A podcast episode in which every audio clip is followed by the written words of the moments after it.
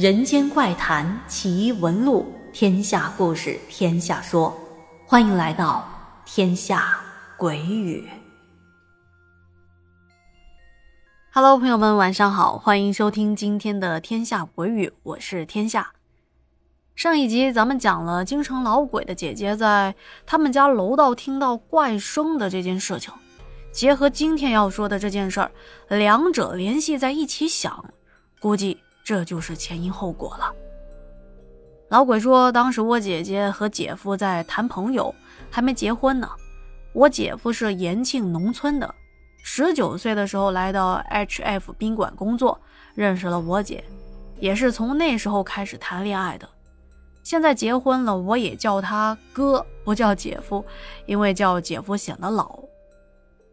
当时发生了楼道那件事情之后，大概也就过了一个多星期。我姐姐要去姐夫老家延庆探亲，下了长途车，路边是个厕所，路遇三急就要先进洗手间解决问题再说。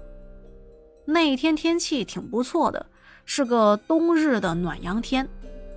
我姐去厕所，她说我一般去的就是蹲第一个坑位，原因是懒得往里头走了，除非第一个坑位已经让人占了。这回也是在拽开第一间隔间的门，拽了一下，发现，哎，这门没关啊。然后一看，里面蹲着一个穿着红衣服的女人。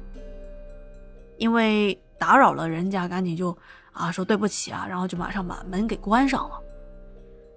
他说：“我第一眼只是觉得那个女人的头发很长。”向下垂着，并且低着头，但是在他道歉的时候，蹲坑的那位却没吱声，也没抬头。我姐很急嘛，就蹲在这个女人的隔壁解手。可是接下来她发现，从一开始到结束，发现旁边这门一点动静都没有，没有水声，也没有任何的动作。用咱们常识来判断，如果有人蹲坑，是不可能没动静的嘛？嗯，撕纸啊、冲水啊，还有一些其他的动静。即使没有这些动静，如果咱在解手的时候有人冒冒失失的拽开门，咱们冷不丁的也会被吓一跳吧？接着赶紧就要顺手把门锁紧，以防止别人再次骚扰吧。可是我姐却从头到尾都没听见。隔壁这侧格有锁门的声音，他就壮着胆子轻轻的敲隔板，他是想看看对方有没有人影。结果发现没有，没有动静，连呼吸声都没听见。我姐蹲在那，越琢磨这事儿越不对劲儿，赶紧处理完三级，出来就打开了隔壁的这个门，发现坑位根本就没人。不仅没人，连马桶里的水也是干净的，这就有些想不明白了。刚才明明看见有人蹲坑，却没听见出去和冲水声，那马桶里的水怎么可能是干净的呢？就算是占着茅坑不拉屎，那也得坐下起来有挪位的声响吧？想到这，只有两种解释：一，当时看错了；第二。压根儿就没人。想到这，我老姐那脑袋嗡的一下子，脑海一片空白。而就在此刻，更猛的事情接踵而至，她又听见那个熟悉的笑声从她的身后传来。那声音犹如二踢脚的威力，就是当晚在杨乔子家楼道里听见的那动静，分毫不差。这地儿他是肯定不敢再待了，他就冲着厕所门跑了过去。那个厕所的门本来是为了方便路人进来，一直都是开着的。可就当我姐要迈步出门的时候，房门哐当的一下就关上了，就是朝着我姐迎面就拍过来了。多亏我姐躲得快，差点撞鼻子上了。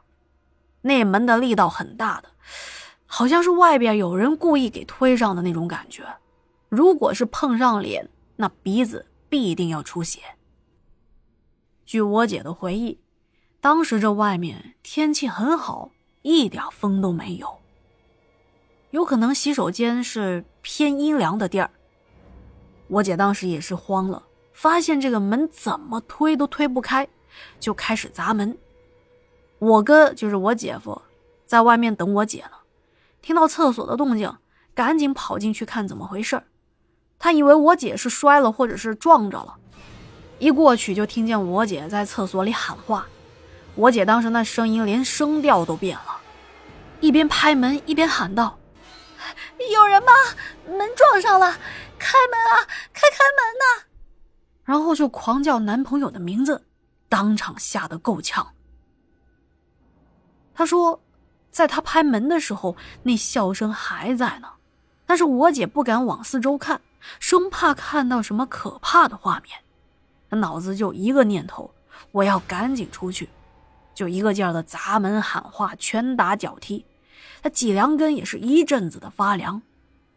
这是幸亏方便完了，如果是还没完事，估计吓得早尿裤子了。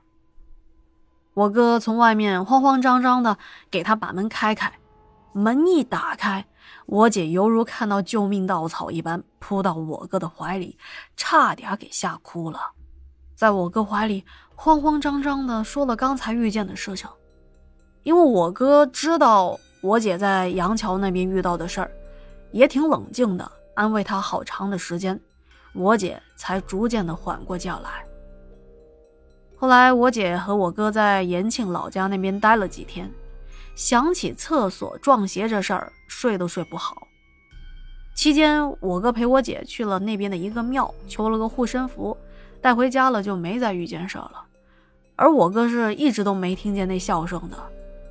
他们从延庆回来，也去过雍和宫烧香请愿，把这事儿也告诉了我姑还有姑父。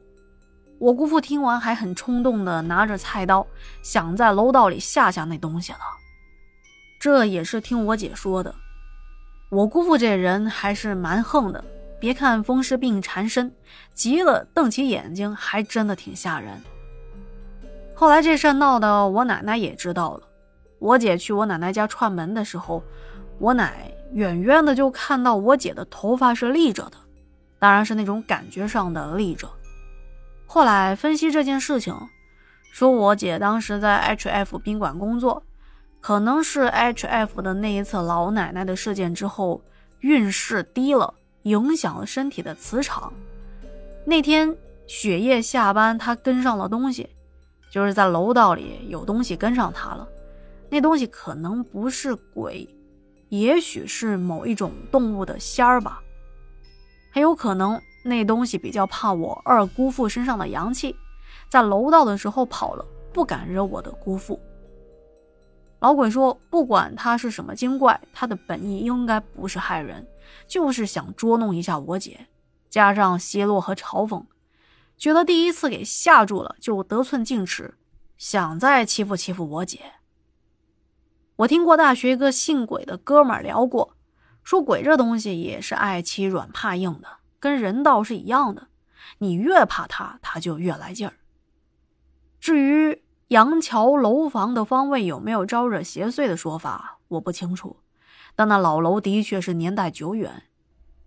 听说住酒店的禁忌是尾房尽量别住，我二姑家正好位置是尾房，我想应该也是同样的道理吧。好的，以上就是今天的故事了。再次感谢京城老鬼的投稿和分享。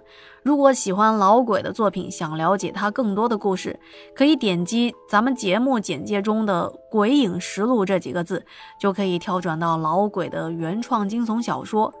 您可以先听听看喜不喜欢，如果喜欢的话，点点关注。多一部休闲娱乐的小说可供选择，不亦乐乎，对吧？好的，那今天就聊到这啦，咱们下期再见。晚安。